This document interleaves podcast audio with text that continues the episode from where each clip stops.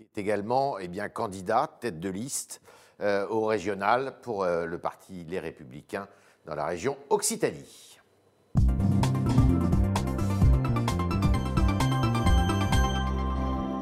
Bonjour Aurélien Pradier. Bonjour. Alors les élections régionales auront bien lieu au mois de juin, le 20 semble-t-il et le 27.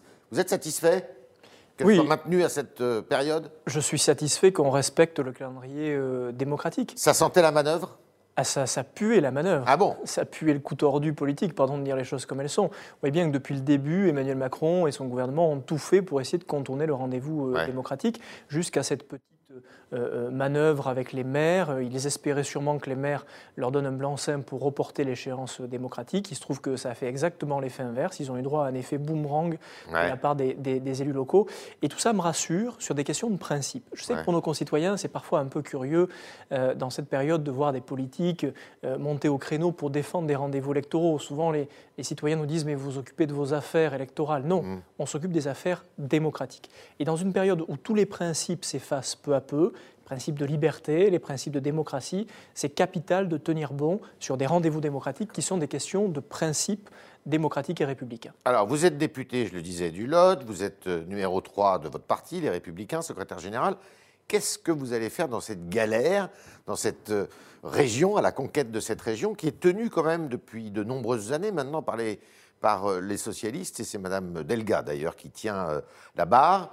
Euh, débat compliqué, combat compliqué pour vous je, crois qu'on mesure la solidité des responsables politiques au, courage qu'ils ont à mener des batailles difficiles. Cette bataille est difficile. Euh, ma candidature est d'abord une candidature de courage et je souhaitais que ma génération politique puisse dire aussi que ce qui manquait peut-être à la politique, peut-être parfois à la droite aussi, mhm. c'est cette forme de courage-là. je suis allé dans cette bataille-là, j'y vais, fier, heureux de mener cette bataille pour un territoire qui m'a vu grandir, dans lequel je suis né. Mhm. Et puis c'est aussi une candidature de clarté. Nous étions à un moment où, euh, dans le paysage politique, y compris régional, euh, nous étions parfois tiraillés entre la mollesse euh, du rassemblement autour de la République en marche et la bêtise, la stérilité du rassemblement autour du, Front National. Je voulais tenir le drapeau et je suis très fier de le tenir.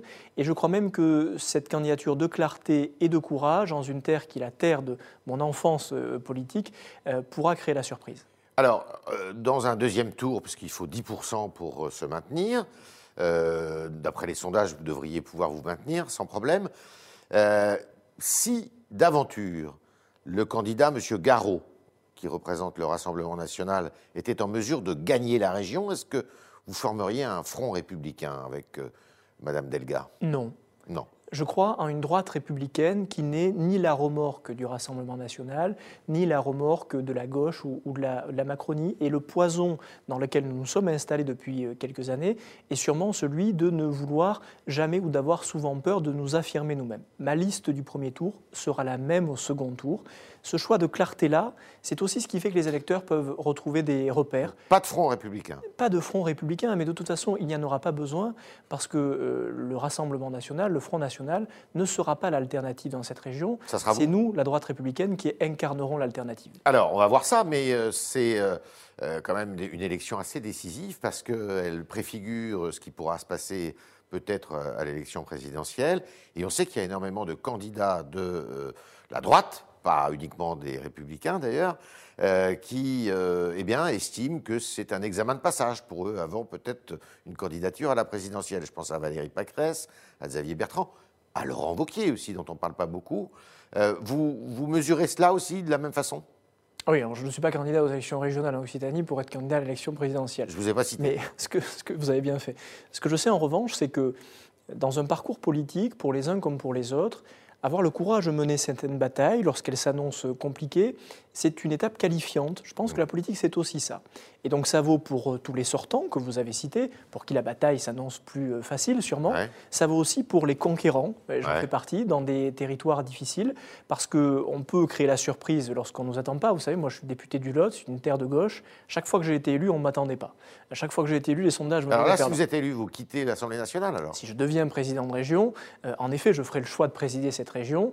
mais ce que je sais en revanche, c'est que cette bataille-là, je la mènerai aujourd'hui et je la mènerai demain. Je, ne m'engage jamais à la légère. Je m'engage pour un territoire auquel je crois, je m'engage pour des valeurs auxquelles je crois, mhm. dans cette élection-là, comme dans les élections euh, qui euh, viendront. Alors, j'ai euh, cité euh, trois noms, il y en a d'autres, il y a Bruno Retailleau, il y a M. Barnier qui y songe aussi à cette présidentielle. Vous souviendrez qui, vous, cette, pour cette compétition? Ah, Moi, je n'ai pas changé d'avis. J'ai toujours dit depuis des mois que mon candidat, s'il avait la volonté d'y aller, c'était François Barouin. Et tant qu'il n'aura pas. C'est celui qui est en mesure de vous rassembler je, je crois qu'un des grands défis, j'en suis certain, de la droite républicaine, c'est le rassemblement. Je pense que François Barouin a les qualités pour porter ce rassemblement-là. Encore faut-il qu'il soit candidat. Mais vous savez, euh, la question euh, est d'abord une question de fidélité. Mhm. Moi, je, ne fais pas partie des girouettes, ni des caméléons. J'ai apporté un soutien à un homme qui est François Barouin depuis euh, de nombreuses années, depuis plusieurs mois, et je ne le lâcherai pas tant que lui-même n'aura pas dit qu'il n'est pas candidat. Parce qu'il y a un débat à l'intérieur de la droite, hein, au-delà d'ailleurs du Parti des Républicains, avec des libéraux comme M. Jean-François Copé, comme M. Éric Woerth, qui disent ce que dit M. Pradier ou ce que dit M. Euh, Guillaume Pelletier, euh, c'est des folies, ils flirtent avec la gauche, l'augmentation du SMIC, ce qu'on appelle les sociaux-conservateurs, alors qu'eux, ils sont plutôt sur une fibre libérale. Comment, euh, comment trancher ce... ce... Est-ce que c'est pas ça aussi qui fait que la droite est aujourd'hui en difficulté? D'abord, je... Enfin, aujourd'hui, depuis plusieurs années dans des, dans des scrutins nationaux. Ce qui est certain, c'est que la droite a échoué aux dernières élections présidentielles, aux dernières élections législatives, aux dernières élections européennes. Mmh. Et donc on ne peut pas ne tirer aucune leçon idéologique de, ce sujet. Quand la droite n'est pas capable de rassembler tous les Français, du col blanc au col bleu, euh, la droite euh, n'est pas capable de gagner et manque à son grand défi qui est le défi gaulliste du rassemblement. Euh, moi, je ne crois pas aux, qualificatifs et aux étiquettes. Vous savez, euh, social-libéral, conservateur, libéral, ce sont des étiquettes qui permettent de se planquer. Moi, je crois aux idées. Et je crois que la droite républicaine, comme elle l'a toujours fait en France, euh, doit pouvoir parler au plus humble comme au plus favorisé. Elle a perdu le peuple, non? Si on regarde un petit peu le. Bien sûr qu'elle a perdu le peuple. Mais enfin, il faut être aveugle pour ne pas percevoir qu'au présidentiel, aux législatives, aux européennes, on a perdu le peuple. Et donc, il nous faut revenir devant le peuple, pas avec des mesures démagogiques, et je n'ai pas le sentiment d'en avoir porté une seule, mais avec des mesures courageuses et conquérantes.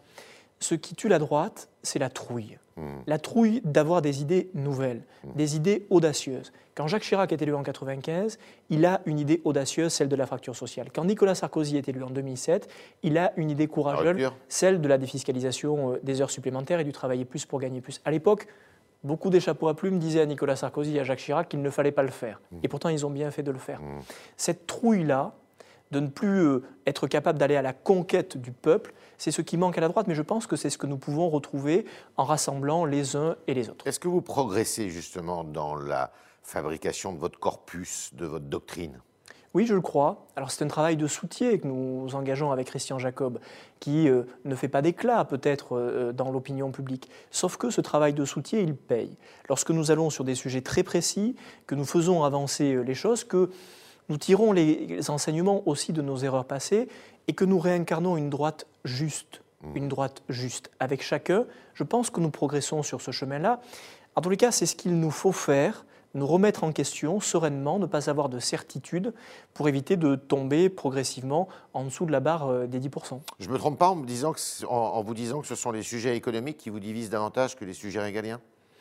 Je pense que c'est euh, une volonté de nous diviser qui nous divise. Ce que je veux dire, c'est qu'au fond, non, mais par exemple, il y a un débat sur la dette. Monsieur, Monsieur Wörth, qui est euh, très orthodoxe là-dessus, et pour cause, ancien ministre du budget, il dit mais la dette, il faut la rembourser, il ne faut pas changer eh bien, le logiciel. et vous, vous dites on peut peut-être faire un peu autrement un effort pour ne pas nous caricaturer. J'ai toujours dit qu'il fallait rembourser la dette, mmh. je n'ai jamais dit l'inverse. J'ai simplement dit que dans la période que nous connaissions, faire de la dette et du remboursement de la dette l'alpha et l'oméga, c'était une faute politique. D'accord. La dette, aujourd'hui, se gère très bien, elle se gérera très bien dans les années qui viennent. Ce qu'il faut, c'est redonner un pacte politique à notre nation. Que voulons-nous faire du pays demain Aurons-nous besoin de l'intervention de l'État? Oui, c'est d'ailleurs dans l'ADN de la droite. L'intervention de l'État ne veut pas dire une politique crypto-communiste, ça veut dire une politique gaulliste. Il faut simplement que chacun fasse un effort pour se comprendre à droite. Je suis prêt à prendre ma part et j'attends que mes collègues le fassent aussi. C'est bien qu'il y ait une génération comme la mienne qui ait un peu plus d'imagination que les autres peut-être. C'est aussi le devoir de ma génération de porter une droite euh, aventurière. Je crois au goût de l'aventure politique. Vous êtes très gaulien de ce point de vue alors Oui, je suis gaulliste. Je crois que la politique, c'est une affaire de conquête et pas une affaire de gestion de rente. D'accord. Alors, vous avez dit tout le mal que vous pensiez d'un système de départage en primaire. comment, comment va émerger l'homme que vous, vous souhaitez? Je pense que la primaire, ce que je dis n'engage que moi, la primaire est une, est une forme d'intelligence artificielle de la politique. On a un bidule qui s'appelle la sectaire, hein, vous dites, ça nous renvoie... il y a une vérité simple, c'est que la primaire est une anomalie de la Ve République en ce sens qu'elle désigne un chef de clan là où nous avons besoin de désigner un chef d'État. Pardon d'être très serein sur le sujet, et comment voulez-vous qu'un candidat à la présidentielle qui a vocation à rassembler tous les Français hmm. commence par euh, une histoire de plusieurs mois qui consiste à devenir un chef de clan? Oui, mais nous ne sommes pas les États-Unis. Et à chaque fois que nous avons gagné, c'est lorsque nous avons été capables de rassembler les Français. Quand j'ai une, une, opposition à la primaire, c'est parce que je pense que ce bidule-là crée des petites ambitions individuelles là où on a besoin d'une grande ambition collective. Et je pense que ce bidule nous déresponsabilise. Parce que la vraie responsabilité politique, c'est lorsque on est potentiellement candidat à l'élection présidentielle, de se rendre compte qu'on n'a aucune chance de l'emporter mhm. et de se ranger derrière le candidat qui a le plus de chances de l'emporter. Mhm. L'avenir de la droite, c'est de gagner les élections présidentielles, pas de se faire plaisir entre soi. D'accord. Quand est-ce que tout ça doit être euh, euh, cadré, mis au point et euh, présenté aux Français? Après l'été? Je pense que c'est à, la, sortie de l'été qu'il faut que nous décidions du, du mécanisme. personne n'émerge. Mais euh, l'histoire politique euh, est faite de ces moments où on a des doutes et où vient euh, le candidat qui peut nous rassembler. Vous savez, ce qui complique les choses aujourd'hui, et ce n'est pas le problème de la droite, c'est le problème de notre démocratie, c'est le fait que la situation politique est congelée par la crise sanitaire et qu'au fond, on peut s'exciter sur nos fauteuils les uns les autres en disant il faut un candidat, il faut un candidat, il faut un candidat. La vérité, c'est que les Français ne sont pas dans ce temps politique-là et qu'ils y seront en septembre, peut-être même à la fin de l'année. Et que c'est là que les choses se cristalliseront garder ses nerfs, c'est ce qui fera que la droite réussira. Et les études d'opinion ne sont pas très favorables. Je parle pour la présidentielle parce qu'on voit que le duel qui a eu lieu en 2017 eh bien, pourrait se reproduire en 2022 avec Mme Le Pen et M. Macron qui font la course en tête dans les sondages au premier tour. La gauche est très loin, mais vous êtes aussi assez loin du duo de tête là Parce que nous avons tout un travail à engager. Un peu d'humilité ne nuit pas dans cette période-là. Pas pessimiste Non, je ne suis pas pessimiste. Mais si je l'étais, j'arrêterais de faire de la politique. Je suis convaincu que si la droite redevient conquérante, populaire, si elle rompt elle peut recoller euh, à la tête de peloton? En tous les cas, il faut que la droite soit audacieuse. Si elle continue à être, euh, euh, comme elle l'a été par le passé, quelque chose qui ne donne aucun espoir aux Français, elle ne réussira pas. Vraiment, je vous assure, j'ai la sérénité des, des, vieux sages en cette période. Le temps viendra et nous serons au rendez-vous le moment venu. Alors, il y a eu, pas plus tard que ces dernières heures, l'élection du président des jeunes républicains. Et euh, votre candidat, eh ben, euh, il n'a pas été élu, c'est pas celui qui a été élu, c'est euh, comment Guilhem Garayon qui a été élu contre votre candidat. Vous n'êtes pas un peu déçu? Bah, quand on s'engage dans une élection, on a des amitiés et des fidélités. Moi, je suis un gars fidèle, un gars fidèle en amitié, et je sais que l'équipe que j'ai soutenue continuera à apporter à notre vie politique. C'est une tempête dans un verre d'eau. Guilhem Carayon dit qu'il a eu une campagne rude et que il a essuyé à l'intérieur du parti euh, des oppositions qui n'ont pas toujours été très, très franches. Euh, que chacun ne s'excite pas trop sur ce sujet. Euh, beaucoup de nos jeunes amis ont fait une campagne qui n'a pas toujours respecté les règles d'un côté comme de l'autre. C'est le bénéfice de cette jeunesse parfois d'aller au-delà des, règles qui sont posées. C'est la démocratie. Honnêtement, c'est une tempête dans un verre. Vous reprochez d'être un peu trop droitier. Non, je, je reproche rien à personne. Je dis simplement que la belle aventure de la droite, c'est de rassembler les Français, c'est pas d'être une secte. Et Guilhem Carayon sera euh, euh, justement participera de cet esprit collectif? Ah ben, C'est aujourd'hui le défi de tous ceux qui s'engagent en politique. Et puis vous savez, moi je veux dire à la jeunesse de notre famille politique que le plus, le plus grand rendez-vous qui les attend, c'est le défi électoral devant les Français. Une élection interne, c'est une étape. La vraie élection, c'est devant les Français. Et je leur souhaite à tous ces jeunes qui ont un bel avenir politique d'avoir la chance un jour d'être députés, et notamment du Lot. C'est combien d'ailleurs Ils sont combien les jeunes républicains? Là, en l'occurrence, ça s'est joué à, quelques milliers de voix. Euh, je crois qu'on a eu 4000, 4000 votants si, je ne dis pas de bêtises. Donc ce n'est pas encore ce qui fera la reconstruction d'un grand mouvement jeune. Je rappelle que avec Christian Jacob, nous avons voulu ce mouvement jeune euh, autonome. Et donc, euh, les deux candidats en question peuvent aujourd'hui nous féliciter d'avoir porté un mouvement autonome. L'autre candidat était Sébastien Canovas. Un Toulousain de grande qualité. On continue avec Aurélien Pradier ce matin, le talk du Figaro et Kylian Marc pour poser vos questions.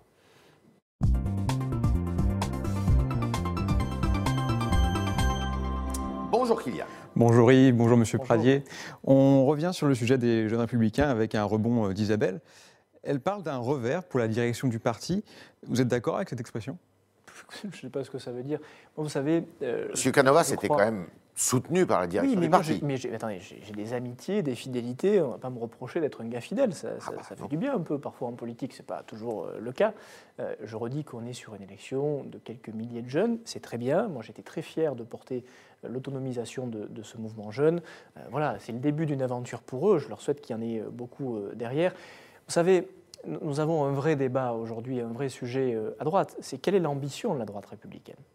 Euh, nous avons des nuances dans notre famille politique et c'est une bonne chose. Est-ce que l'ambition de la droite républicaine, c'est de faire éternellement 8% aux élections? Ah, On peut se faire plaisir avec ça. Entre nous, se rassurer, se dire qu'on est tous les mêmes, sur la même ligne. Non, la belle ambition de la droite républicaine, c'est de rassembler les Français. C'est cette ambition gaulliste, c'est un défi magnifique. Et donc moi, je, suis de ceux qui veulent rassembler les Français. Pas, euh, pousser les murs alors Oui, pousser les murs. En tous les cas, faire en sorte que nos valeurs soient celles qui portent un espoir pour les Français. On peut toujours se, rassurer en étant euh, toujours les mêmes entre nous. Ce qu'il faut, c'est que nous allions au-delà euh, de notre famille politique. Ce qui veut dire que quand M. Bertrand, euh, à un moment, a tendu la main ou a eu des mots plutôt assez agréables pour M. Montebourg, ça ne vous a pas gêné, vous? Si, ça m'a dérangé parce que je ne ah. me sens pas de point commun avec Arnaud Montebourg. Lorsque je dis que la droite doit rassembler, c'est derrière ses valeurs, derrière ce qu'elle est. Euh, il ne faut pas que nous soyons euh, euh, une droite sectaire. C'est une évidence. Sans ça, on ne réussit jamais. en revanche, je, le dis, moi, je, considère que la colonne vertébrale, c'est ce qui fait qu'on peut rassembler. et donc, je ne vois pas du tout ce qu'on a à faire avec M. Montebourg, qui a. En l'occurrence, il s'agissait du souverainisme et de l'indépendance productive française. Peut-être, mais commençons à rassembler notre famille politique avant d'aller faire ses courses chez les autres. Kylian. On continue avec euh, une question de Sophie. Votre slogan campagne, c'est du courage pour l'Occitanie. Euh, les politiques manquent-ils de courage, selon vous, aujourd'hui? Je sais que ce qui fait le respect de nos concitoyens à l'égard des politiques, c'est euh, c'est cette forme de courage. Moi, j'ai admiré, jeune, des responsables politiques qui avaient du courage. Lesquels? Euh, Philippe Séguin, euh, Jacques Chirac aussi, parce qu'il a mené des batailles difficiles, euh, Nicolas Sarkozy et d'autres moins connus, plus, plus locaux, parce que c'était des femmes et des hommes courageux, des aventuriers de la politique. Et, et j'ai voulu choisir ce slogan-là parce que je pense que cette candidature que je porte en Occitanie, c'est d'abord un message de courage pour moi, pour ma région, mais aussi pour ma famille politique. Une question de Paul sur Twitter. Les super-régions sont-elles efficaces selon vous et ne sont-elles pas trop grandes? Si, elles le sont. Mais c'est une erreur. Vous regrettez la réforme de Hollande? Je pense que c'est une réforme qui a fait beaucoup plus de mal que de bien. Et la région Occitanie en est la caractéristique. C'est une région qui aujourd'hui est une des plus mal gérées de France. Mmh. Euh, et la présidente Delga d'ailleurs, a une responsabilité. L'endettement a augmenté de plus de 50%, quasiment 50% depuis le début de son mandat, et des frais de gestion qui ont explosé. Rendez-vous compte qu'on a multiplié souvent les postes de direction dans l'administration, là où on aurait dû euh, les réduire. Et donc c'est aussi avec cette méthode socialiste, avec un quart de siècle de méthode socialiste, avec l'échec de cette fusion-là, euh, avec laquelle je veux rompre. Je veux remettre un peu d'ordre dans l'administration régionale pour que ce soit plus une grosse administration, mais euh, un outil politique au service de nos concitoyens. Autre question? Une question de Pascal sur, sur euh, Facebook. Pardon.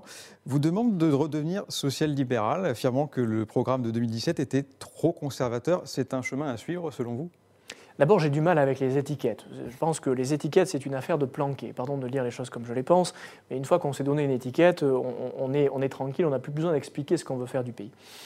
Il y a des sujets sur lesquels je suis conservateur il y a des sujets sur lesquels je suis très libéral. Lorsque je m'affole de, l'atteinte à nos libertés individuelles aujourd'hui, je suis très libéral. Et je suis un des rares dans ma famille politique euh, à l'être.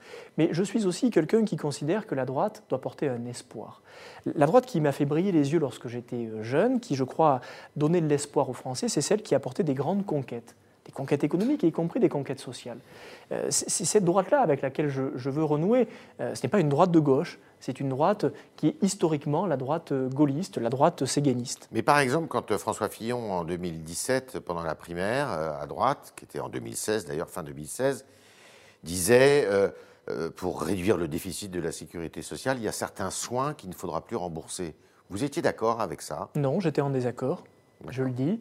D'ailleurs, pardon de vous rappeler que c'est à ce moment-là que nous décrochons dans l'opinion. Notamment, oui. On a beaucoup parlé des affaires. Avant les affaires. Hein. Mais l'affaire du petit rhume et du gros rhume, la remise en cause de la sécurité sociale, c'est un moment où les Français ne nous regardent plus, nous perdent du regard. Et pour une raison simple, c'est que la droite républicaine, gaulliste, est celle qui a porté la sécurité sociale.